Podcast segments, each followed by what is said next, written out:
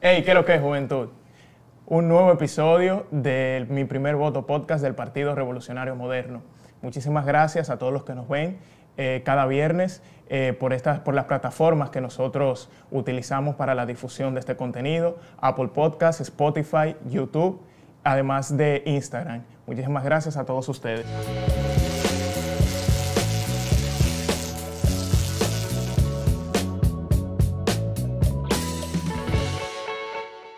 Y hoy es un día para nosotros de júbilo, porque ciertamente tenemos al primer hombre del Partido Revolucionario Moderno, pero que también representa la juventud, no solo de nuestro partido, sino también del Congreso Nacional, específicamente de la Cámara de Diputados. Con nosotros, Orlando Jorge Villegas. Un aplauso. Gracias, jóvenes. Qué bueno eh, estar aquí, verlos ustedes desarrollar esta Secretaría de Primer Voto. Felicitarte, María Laura, por serla, asumir ese liderazgo, ustedes también. Y qué bueno ver el partido innovando con plataformas, con podcasts como este, como este para llegarles a, a los más jóvenes. Sí, el primero de todos los partidos y el primer podcast del PRM también. Eso hay que decirlo también. O sea que felicidades para ustedes. Muchas gracias. Un aplauso por eso. Orlando, entonces, eh, nosotros para empezar, Queremos saber un poquito más de usted, pero desde la parte... No me diga usted. Tú también. Queremos saber un poquito más sobre tu vida cotidiana. ¿Cuál es tu día a día? Eh, ¿Cómo tú te despiertas?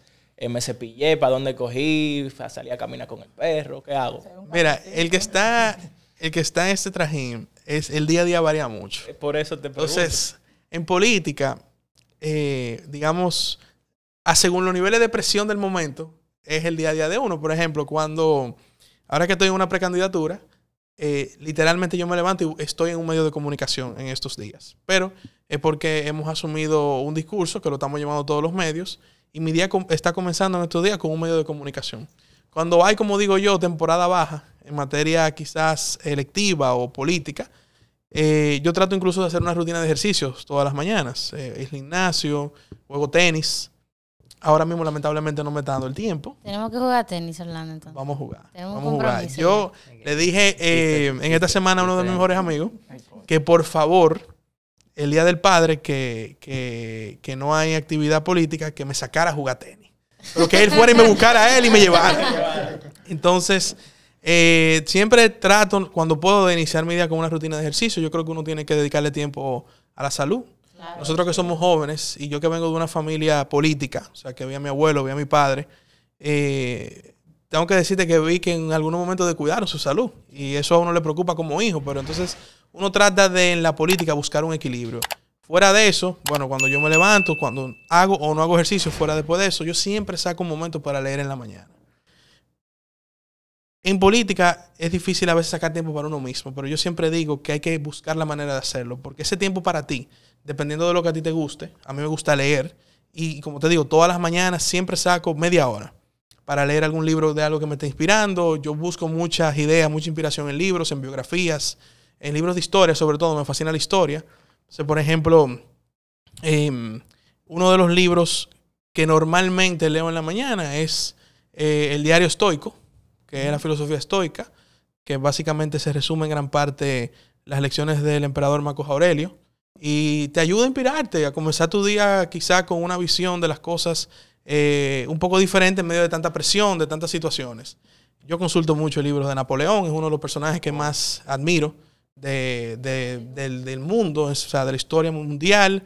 Eh, y así, dependiendo del momento, eh, por ejemplo, cuando vino sobre todo cuando estaba en, gran, a gran vapor la, la guerra de Rusia y Ucrania, yo me compré varios libros de Putin para entender el personaje. Uno siempre le ha dado seguimiento, pero de todo se aprende. Pero yo me gusta consultar los libros en la mañana para yo salir con alguna visión de las cosas eh, en el día y poder uno tener criterio. Eh, yo creo mucho en el sentido de historia, en el sentido de Estado. En, ya luego, en la mañana, pues uno tiene reuniones siempre, ya sea de, en Congreso, comisiones, sino en temas políticos. Eh, yo también trato de sacar tiempo toda la semana a mis temas privados, porque particularmente yo vivo del sector privado, yo no vivo ni del Congreso ni de nada de la política. Nosotros tenemos eh, negocios familiares y uno siempre también busca la manera de, sacarle tiempo. Y de todos esos libros que ha leído, ¿cuál ha sido su libro favorito? Mira, voy a mencionar algunos libros y que ustedes mismos, yo se los invito a que los busquen. Uno de los, eh, mira, el primer libro que yo leí, di que porque me dio la gana de, de comprar un libro, fue en el año 2006 y fue mi primer, mi primer pedido por Amazon también. Eh, fue Moneyball. ¿Llegaba a Amazon ese tiempo? Ya, ya aquí, Amazon ya tenía como el 2001 o 2000, si mi memoria no me falla. Y como yo crecí, escúchame el paréntesis, con mis primos, sobre todo del lado de mi, de mi madre, eran mayores que yo, y éramos muchos, o sea, somos muchos primos. Eh, desde muy joven ya yo estaba metido en el mundo del internet. Eh, o sea, que yo más o menos lo veía a ellos pidiendo y uno entraba la curiosidad. Pero en el año 2006, el primer libro que yo pedí y que yo dije, yo voy a leer un libro yo, o sea, que, que no di que fue en el colegio, que me lo pusieron, no, fue Moneyball. Eh, el libro de, que explica cómo el equipo de Oakland, de los Atléticos de Oakland, eh, lograron con, con, con lo que hoy conocemos como minería de datos, que es tan famoso, en esa época no lo era, en deporte sabermetría, armar un equipo ganador. Te comento que ese fue el primer libro que yo pedí, pero entonces después te voy a mencionar unos libros que se los recomiendo. Miren, hay un libro que se llama Creatividad. El autor se llama Ed Catmull, que es la historia de Pixar, el estudio de, de, de- de efectos eh, de diseño gráfico, de efectos gráficos, de caricaturas. Esa historia, ese libro, que fue uno de los libros que yo me leí quizás en un momento de mi vida que yo iba a comenzar a emprender. O sea, yo fui empleado hasta el 2018, del 2010 al 2018, ocho años, duré empleado de varias empresas y en el 18 decidí emprender. Para, antes de yo eh, dar el paso, me recomendaron ese libro y es un libro que te abre mucho la cabeza de cómo tú emprender, eh, tú fallas, eh, te levantas, pero es eh, al que, en mi caso, que vengo de la industria de los medios, pero yo lo recomiendo a todo el mundo, sobre todo a ustedes, que están en una edad, eh, digamos, de comenzar a, eh, a- a ser productivos en el mundo privado, en la política. Ese libro me marcó bastante de ver cómo se creó una industria eh, o una empresa eh, que es muy fuerte en su industria, cómo tu- tuvo altas y bajas. Todos esos personajes que nosotros vemos en gran parte, ya sea de, de Disney o de otros eh, estudios cinematográficos, surgieron de la creatividad de ese equipo, cómo tú trabajas en equipo, cómo tú enfrentas crisis. Ese fue un libro que en un momento me marcó bastante, un momento de mi, de mi vida que yo iba a emprender, estaba seguro, pero no, uno siempre, tú sabes, tú quieres dar paso firme, Claro. eh, hay que arriesgarse. Entonces ese libro me ayudó bastante. Otro libro eh, que te puedo mencionar, te menciono, eh, hay una biografía de Napoleón, que es la más reconocida, luego les voy a pasar el autor, porque para mí, eh, por ejemplo, Napoleón es una figura que llegó al esplendor máximo de lo que algún líder político en esa época podía hacer, lo que fue revivir un imperio. Así. Pero asimismo, tú entiendes también los errores que él cometió. Porque uno lo admira por. Yo lo admiro sobre todo por esa ambición de ponerse un objetivo y llegar y lograrlo. Pero, come- pero es uno, es uno, uno. Por ejemplo, eh, hay otra biografía eh, que se llama el, el- el Rey del Mundo, que es de Luis XIV, que también es otra referencia histórica que yo sigo bastante. Ese libro se llama así mismo, El Rey del Mundo. Eh, es, habla también de cómo eh, este joven, digamos que fue en un momento, eh, era príncipe y fue en un momento, vamos a decir, asumido por una serie de cortesanos que lo formaron y su madre también lo formó para ser rey y cómo se volvió en el rey que más tiempo duró. Todavía creo que hasta el día de hoy el rey que más tiempo duró eh, en una monarquía en la historia del mundo. Pero también cometieron errores. Entonces, uno siempre, eh, te menciono, te menciono esos tres libros eh, que nos sirven de inspiración a los que estamos en política. Eh, eran otros, otras épocas, pero al final eh, la forma de lograr sus objetivos no han cambiado. Pueden haber cambiado quizá algunos, eh, algunas vías Cambia el tiempo, pero y, no el y el tiempo, pero el, al final, cómo lograr el objetivo, más o menos es, el- es el- lo mismo. Pero también aprender de sus errores y de, y de, de por qué. ¿Sabe que Sobre todo esos dos últimos, eh, Luis- el caso de Luis XIV y el caso de Napoleón, cometieron errores. Eh, en el caso de Luis XIV no lo cometió, pero nunca, dejó, nunca le dejó escrito a sus sucesores, ni a Luis XV ni a Luis XVI. Y Napoleón cometió el error que cometen muchos políticos dominicanos, que es que nunca se prepararon para bajarse. Entonces, eh, y, muchos totalmente. políticos latinoamericanos sobre todo. Nosotros siempre nos preparamos para llegar al poder, pero nunca nos preparamos para la bajada. Y ustedes han visto muchos casos de qué, de qué ha pasado. Entonces, al final, si usted- eh, todos te menciono esos libros, te puedo mencionar otros más. eh, a la realidad de hoy. que- Por ejemplo, exacto. en ciencia política nosotros utilizamos mucho el príncipe de Maquiavelo y uno no puede decir que es la misma realidad de ese tiempo con la actual, pero básicamente siempre uno extrapola y, y saca. sacar, claro. Exacto. Orlando, aparte de, de todo, es- eres un amante de la lectura, pero Orlando es diputado por la circunscripción 1 del Distrito Nacional. Yo creo que tú nos cuentes aquí cómo ha sido tu experiencia desde tu campaña hasta llegar a ser diputado hasta el día de hoy, eh, ya en una curul en el Congreso Nacional. Tú sabes que uno, eh, como yo le decía fuera del aire, cuando antes de yo aspirar a una posición, yo siempre participo en política, pero eh, detrás de cámaras o yo iba a lo que era caravana, lo que eran los mano a mano, porque era como lo que a uno, eh, eh, esa, esa efervescencia de la política, tú la sentías en esas actividades. Cuando yo decido aspirar a diputado en el 2019, yo lo dije a mi papá, se lo dije al presidente Abinader, y ellos los dos, luego de, de decirme varias veces, piénsalo, analízalo, tú eres joven. Eh, yo, estaba, yo estaba emprendiendo mi segundo negocio en ese momento. eh, no estaba muy maduro todavía. El, el presidente lo sabía porque es una persona que no siempre nos tratamos como familia. Yo siempre le comentaba lo que Para hacía. que la gente sepa qué edad tenía hablando en ese entonces. Yo tenía, en el 2019 tenía 20, creo que 28, creo que eran 28 años, sí. Creo que eran 28. Eh, y, pero piénsalo, tú estás joven, eh, o sea, tú tienes, es buena tu aspiración, la verdad que va a quedar un vacío en la circunscripción porque los que eran diputados en ese momento, Wellington Arnold y Faride, ya estaban en otras aspiraciones. Entonces, que ese fue mi, mi, lo que yo vi de oportunidad. Yo dije, espérate, pero aquí va a haber un vacío en el perfil de la circunscripción 1. Déjame yo tirarme ahora. Pero luego yo consulté a, liderazgo, a, a muchas personas de liderazgo de la capital, a Yayo, eh, a Doña Milagros, me acuerdo que fui a casa de Doña Milagros Ortiz Bosch, eh, a la propia en su momento Faride, que era, se sonaba que iba a ser la candidata a senadora, al mismo Wellington Arnón, eh, a, sí, a, varias- a don Hipólito Mejía, yo fui a casa de don Hipólito, y todo el mundo vio con buenos ojos que yo aspirara. En ese momento se me propone la reserva de la juventud, por la cuota de la juventud. Y así como tú dices, uff, que yo dije, que yo dije, uff, bueno, ya creo que tengo mi candidatura garantizada, ahí, fueron, ahí fue que comenzaron los problemas. Porque adentro del partido se vio, no se vio con buenos ojos esa reserva. Porque todo el mundo decía, ah, eso es porque hijo de Orlando. Entonces, eh, mi primer reto fue pasar eh, esos obstáculos internos de personas que yo les reconozco que es verdad que tenían un trabajo hecho, o sea, tenían eh, años trabajando en la circunscripción eh, y que querían que yo fuera a unas primarias. Yo le dije al presidente en su momento que yo no tenía problema en ir a primarias. Y él me dijo, no, pero no es necesario porque hay que, dar, hay que darle la reserva a la juventud a alguien. O sea, la verdad que esa reserva hay que buscar una persona como quiera. Entonces, tú tienes el perfil idóneo, mejor dártela a ti. Y el presidente del partido también, José Ignacio Paliza, se comprometió conmigo en ese momento a eso. Pero tengo que decirles, señores, que como desde junio, julio del 2019 hasta marzo del 2020, eh, yo aguanté mucha funda dentro del partido por, por esa reserva.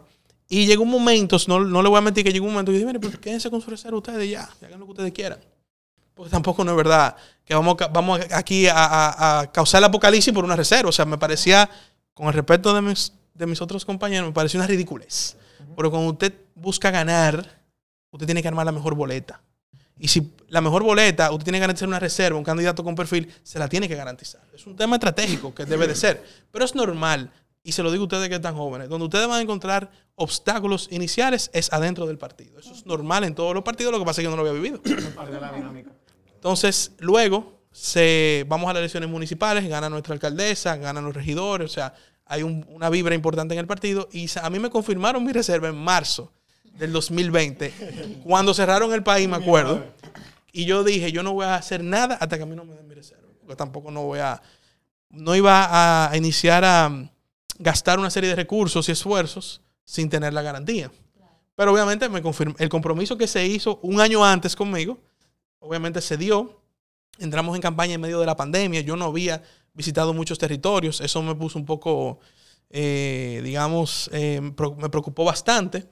Pero teníamos un buen equipo de jóvenes, como ustedes, así, que, que estaban muy entusiasmados con la política, tenían muchas ideas y comenzamos a hacer una campaña innovadora desde las redes sociales y los medios de comunicación. Ahí nace un nuevo ciclo. Ahí nace un nuevo ciclo.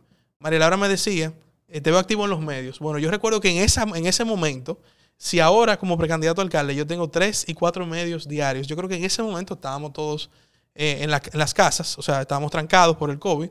Yo tenía probablemente seis o siete diarios. O sea, yo no salía de la sala de mi casa con mi computadora, programa, programa, programa por programa. Y fue una manera de proyectarme rápido. Ya yo venía de una trayectoria en los medios. O sea, la verdad que había una gran parte de la ciudadanía que ya por lo menos me había visto o en televisión, ya sea con Roberto Cavada, ya sea en El Sol de los El Sábados. de o sea, la mañana. en el Sol de los Sábados, correcto. Me habían visto en los medios de comunicación, pero ya no es el Orlando eh, comentarista, es el Orlando el candidato. Y esa era la faceta que yo quería mostrar. Por mi relación con los medios de comunicación, como vengo de ahí, tuve acceso rápido y fácil a muchos medios de comunicación. Y entonces logramos montar una campaña mediática muy fuerte.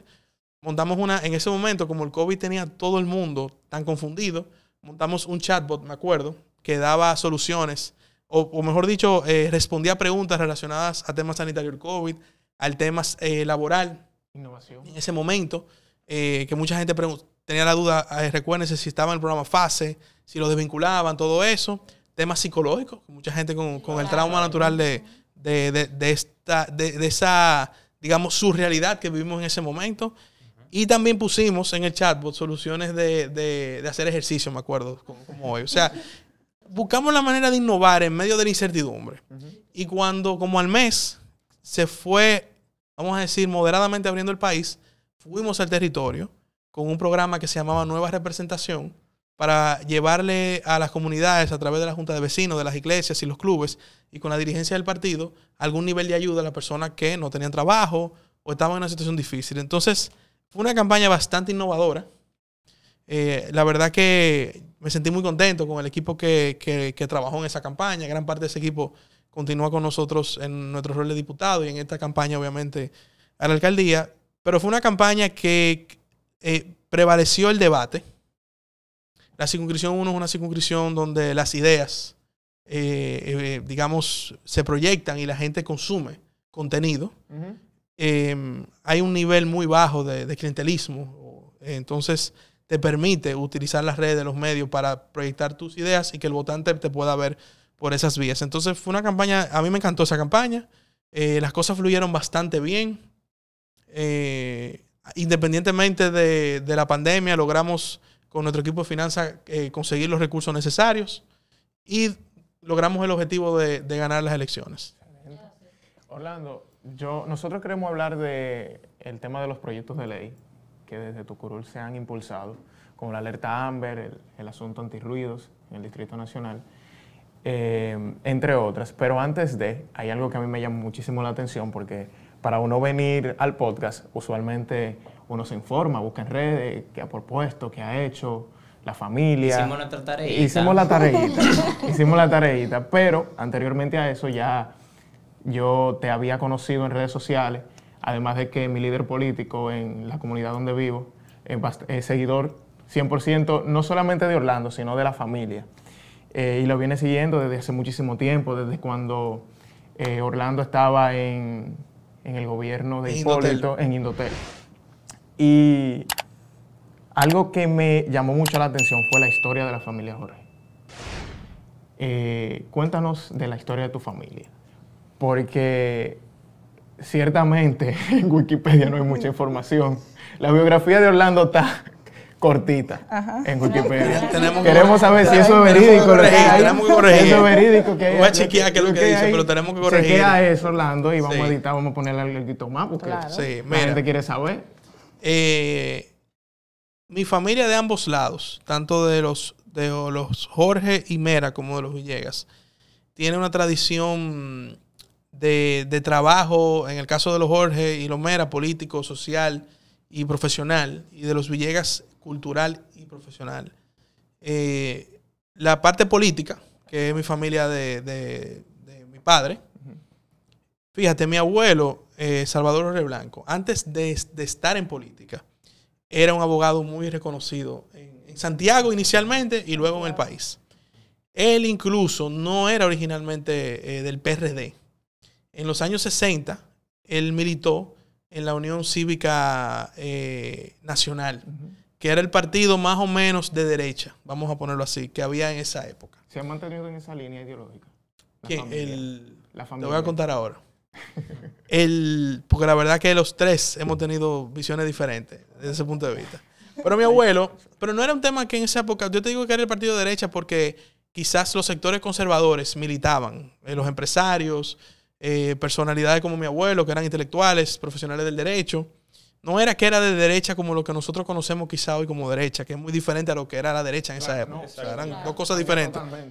Eh, cuando viene el golpe de Estado, Juan Bosch, perdón, gana Juan Bosch las elecciones, o sea, pierde Viriato Fiallo, que era el candidato de la Unión Cívica Nacional, gana Juan Bosch y mi abuelo, cuando viene el golpe de Estado, renuncia de, de la Unión Cívica Nacional porque se identifica con eh, lo que le pasó al profesor Juan Bosch, o sea, él no estaba de acuerdo con el golpe de Estado, entonces renuncia de la Unión Cívica Nacional y luego pasa al PRD.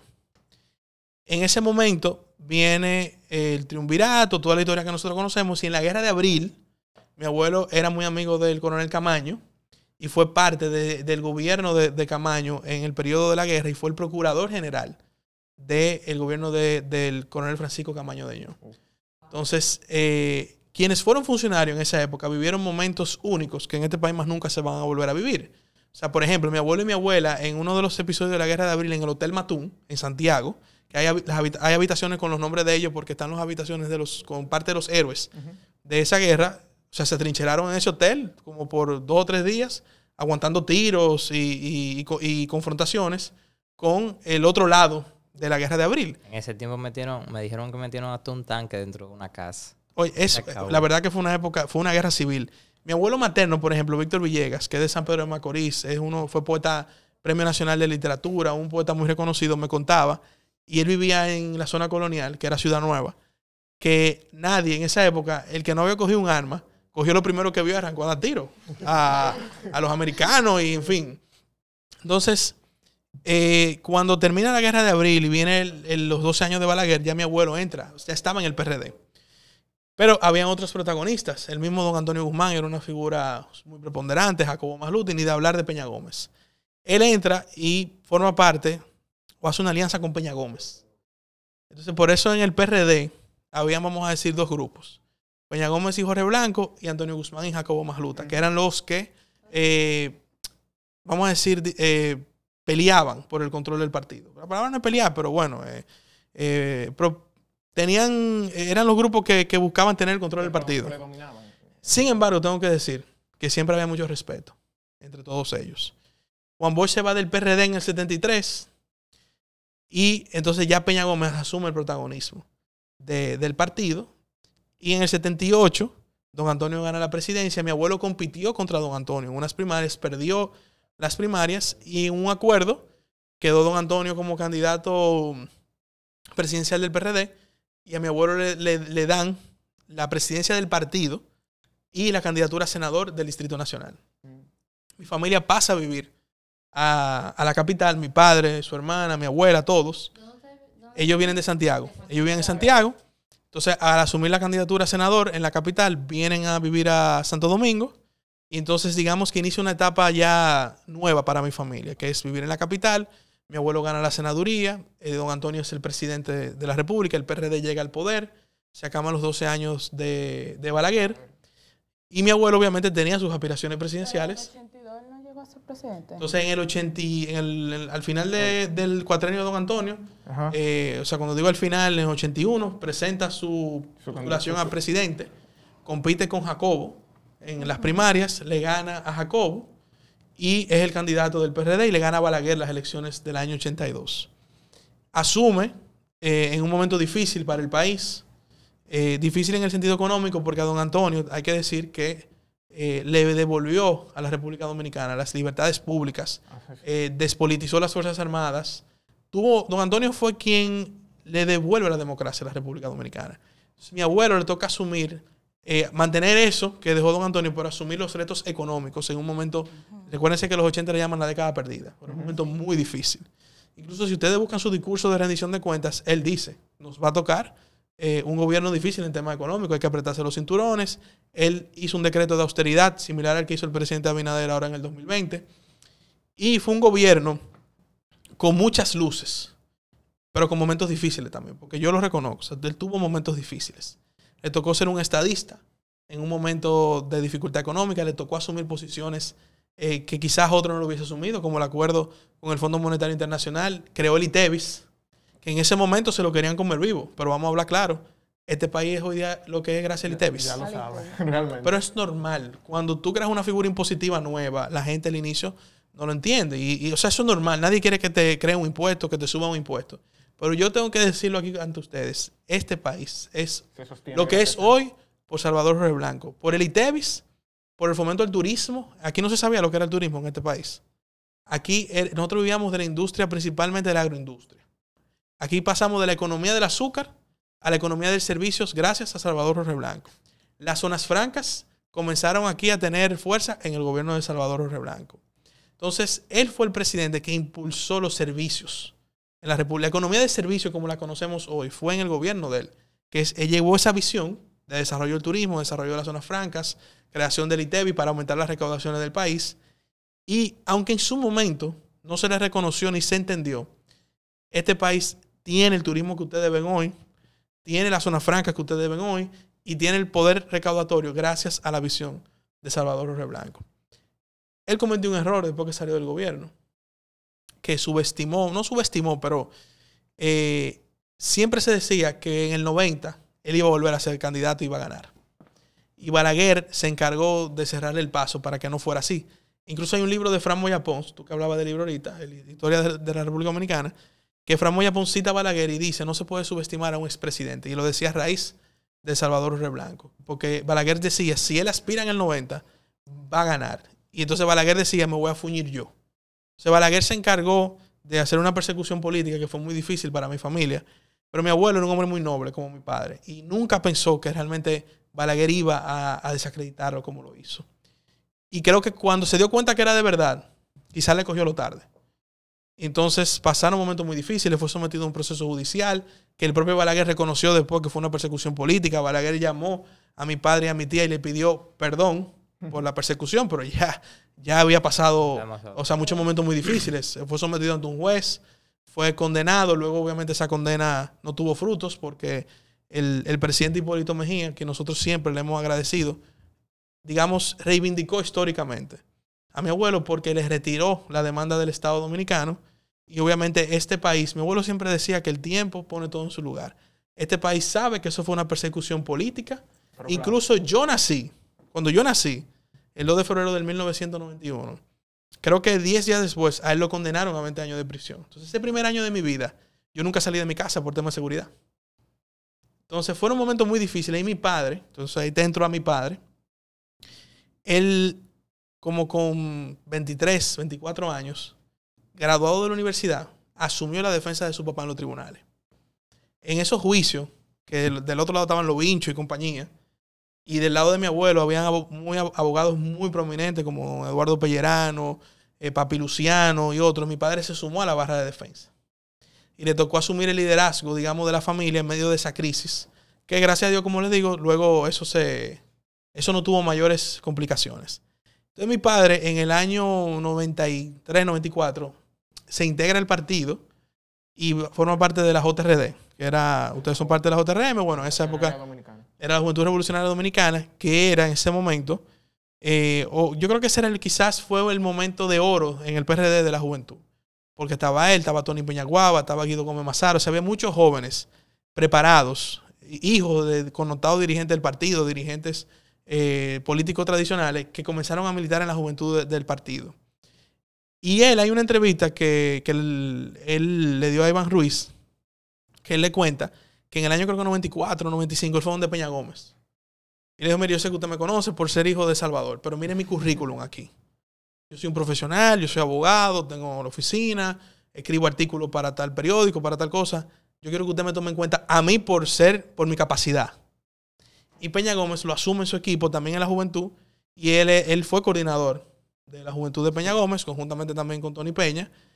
Y se dividió, o sea, Peña, entre Tony Peña y él dividió el país para buscar los votos de los jóvenes para el año 96, que fueron las elecciones eh, donde lamentablemente Peña no pudo lograr la presidencia por el tema de la segunda vuelta. Y él comienza a militar en la JRD, gana la presidencia de la JRD, pero Peña, en, en su lecho, de ya lamentablemente en, en un momento de, de, de un momento de dificultad de salud que él tenía Peña, le pidió que se diera la presidencia a, a Tony Peñaguaba. Y mi papá con mucho, con mucho gusto lo hizo y asumió la Secretaría General de la Juventud. Luego asumen ese grupo de jóvenes también un rol importante en las elecciones del 2000 con, con Don Hipólito. Y Don Hipólito premia esa lealtad, premia ese trabajo. En el caso de mi padre, le da la oportunidad de ser presidente de Indotel, que era una institución que acababa de ser creada. Porque la ley de telecomunicaciones eh, fue aprobada en el 2000, 2001, no me acuerdo bien ahora, pero era una institución súper nueva.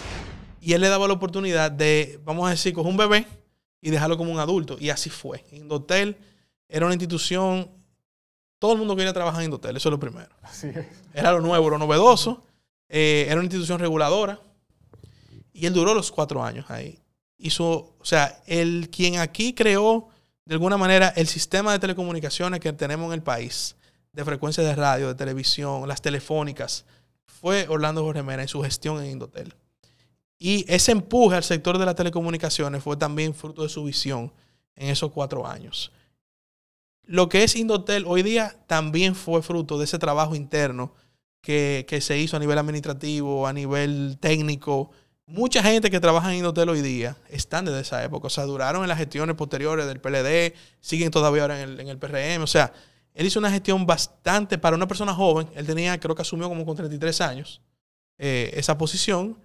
Eh, recuérdense que en ese momento era que aquí realmente el empresariado estaba interesado en, en tener medios de comunicación. O sea, fue un boom en el país. El tema de tú eh, eh, tener una concesión de una frecuencia, montar un medio de comunicación. Las telefónicas estaban comenzando aquí a invertir mucho.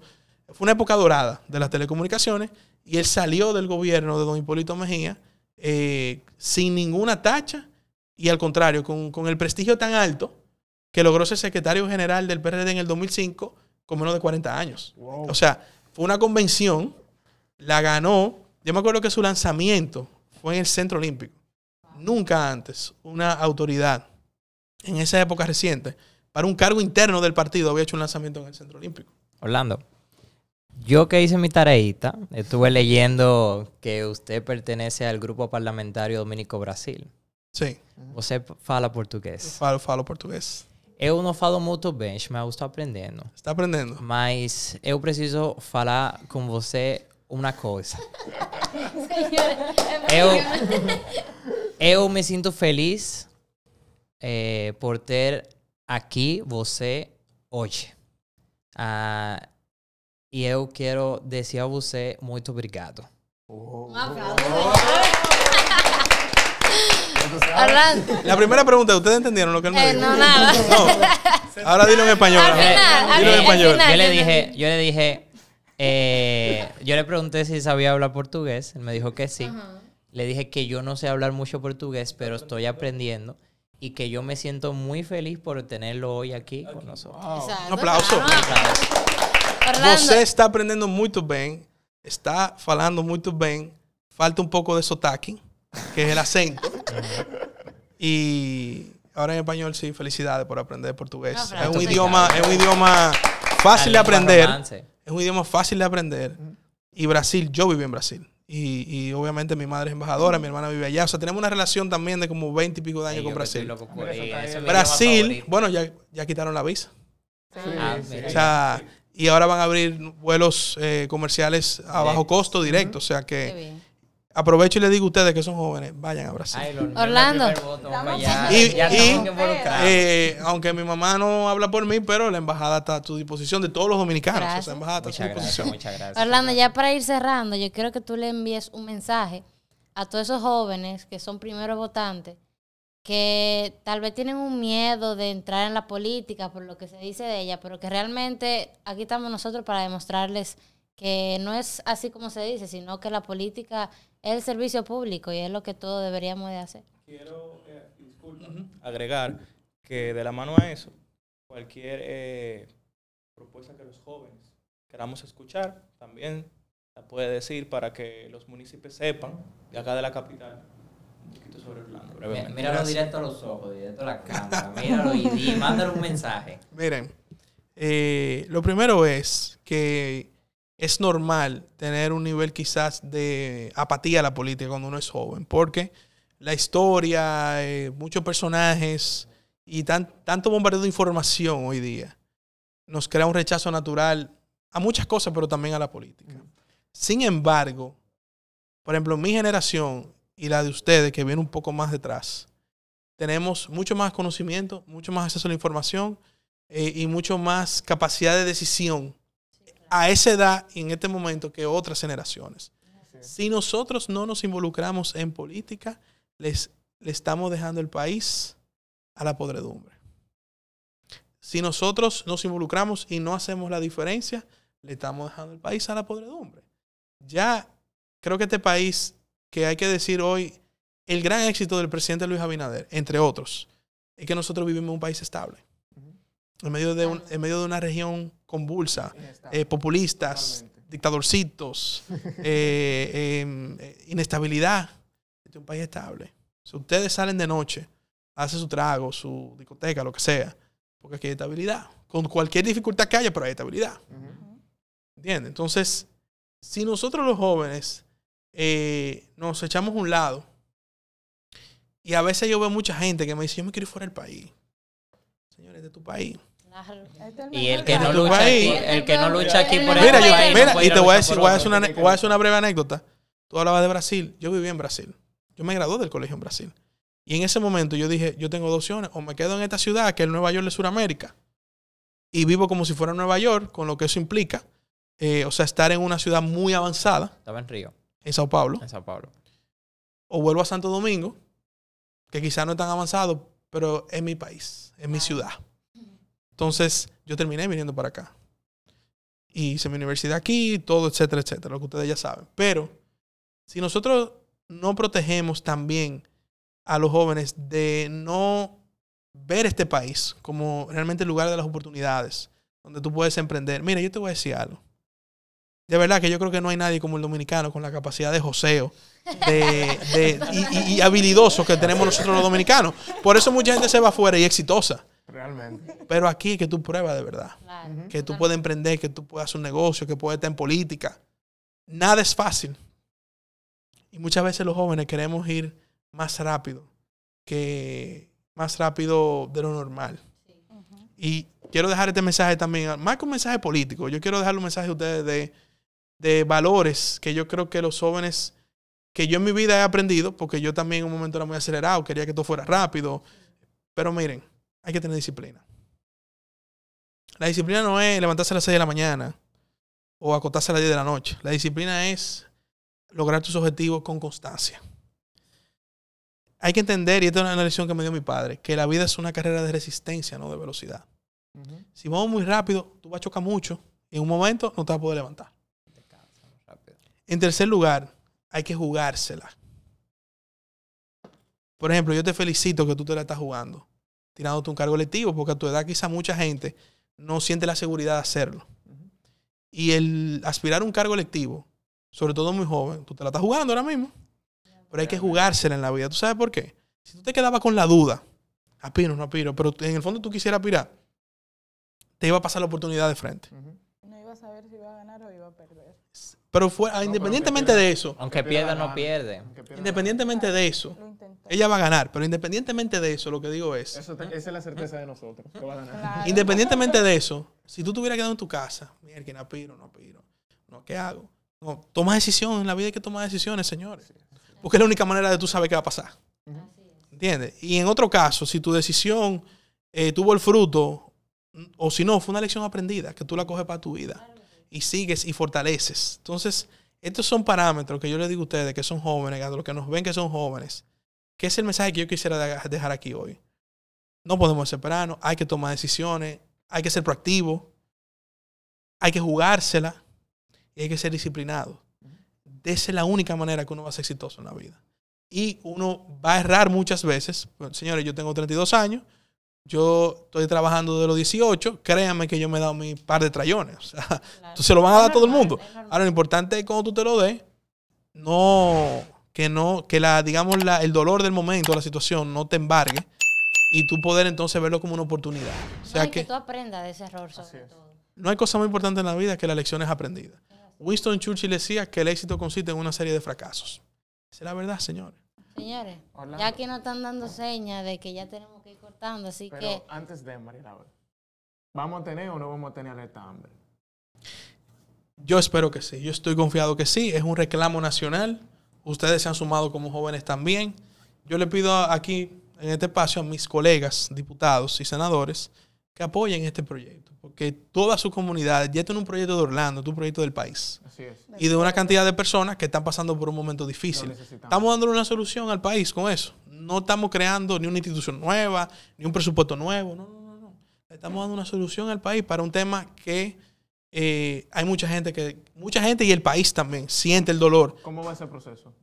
Está en la Comisión de Interior y Policía. Nosotros estamos esperando que esa comisión termine sus reuniones para que rinda un informe.